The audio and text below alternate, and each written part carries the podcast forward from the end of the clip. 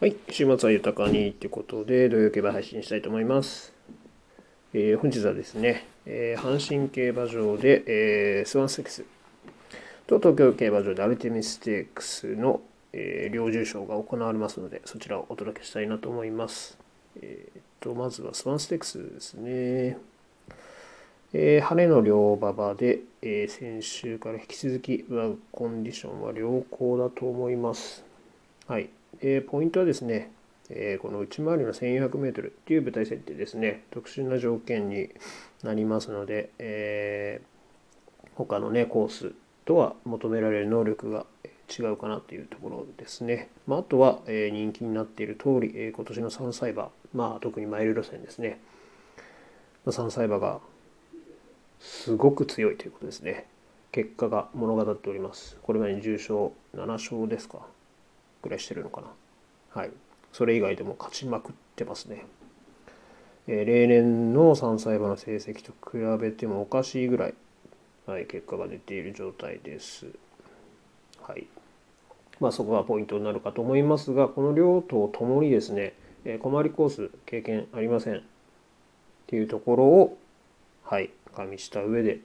えー結論はですね、えー本命に9番のダノンファンタジーをしたいと思います。こちらはですね、昨年の阪神カップでね、まあ事実、いいメンバーが揃った中で、きっちりと0秒33も完勝ですね。はい。えー阪神コース自体がね、合ってるのに加えて、やっぱりね、この馬は、えー短い距離の方が、まあもっともっといいんじゃないのかとと思っていましたので、はい。まあ、阪急杯に関してはね、出遅れからのペースがちょっと合わなかったかなと思いますので、まあ、改めてね、休み明け走る馬ですし、本命にしたいと思います。はい。で、2番手に8番のギリデッドミラーですね。はい、こちらもですね、まあ、えーと NHK マイルカップでね、3着の実績はあるんですが、まあ、本来は、えー専用ベストの馬じゃないかなと、あ当時から思っておりましたので、で、同舞台でね、えーまあ、京都牝馬ステークス、まあ、この時は阪神専用で行われてるんですが、まあ、この時に2着してまして、まあ、常にね、折り合い次第っていうところはある馬なんですが、まあ、今回もね、調子はいいみたいなので、改めて期待したいなと、はい、思います。で、3番手に、これめちゃくちゃ人気ないんですが、というか最低人気ですね、えー13番のガゼボ、押したいと思います。もうこういうね、あの特殊部隊といいますか、なんていうか、その実力通りにあの強い馬が強い競馬ができないコースっていうのは、やっぱりその特性をね、活かせる馬、この部隊が得意な馬を狙うのが定石かなと思いますので、このガゼボに関しては、この部隊が一番力を発揮できる部隊じゃないのかなと、はい、思っておりますので、人気はないですが、穴にや、穴にはこういう馬がいいですよね。はい。って思います。まあ、18頭立てでね、混戦で、はい、いっぱい怪しい馬だらけですが、まあ、ここに抑えて、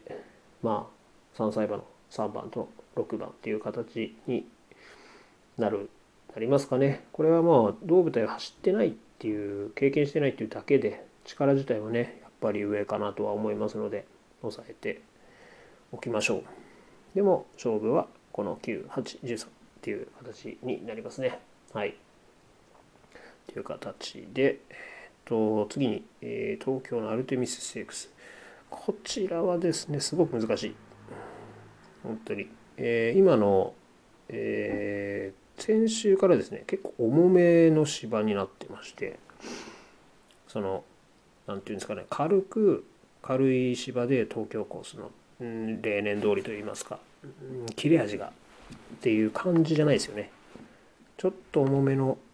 素足が要求されるというか、はい。なので、えーこちらはちょっと絞って、あまり人気になってないんですが、本命には10番のシンシアウィッシュと、対抗に8番のバンルーラ。こちらも人気ないですね。こちらはかなり人気ないですけど。まあ、その、決闘で見ました。まあ、2歳馬でね、1勝馬だけの戦いなんで、まあもちろんね、人気の6番と2番、もうすごいね、強いなとは思うんですが果たしてこの今の東京の馬場状態に合うのかっていうのは分からないっていうふうに考えるとじゃあ人気ない方から入った方がいいなっていう感じです。まあ10番はね絆3区でありますし8ガリレオで